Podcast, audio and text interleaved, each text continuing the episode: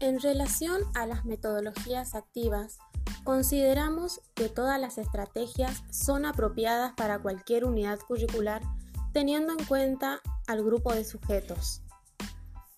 Las técnicas derivan de enfoques de enseñanza que dependen del grupo de alumnos y de lo que queremos enseñar.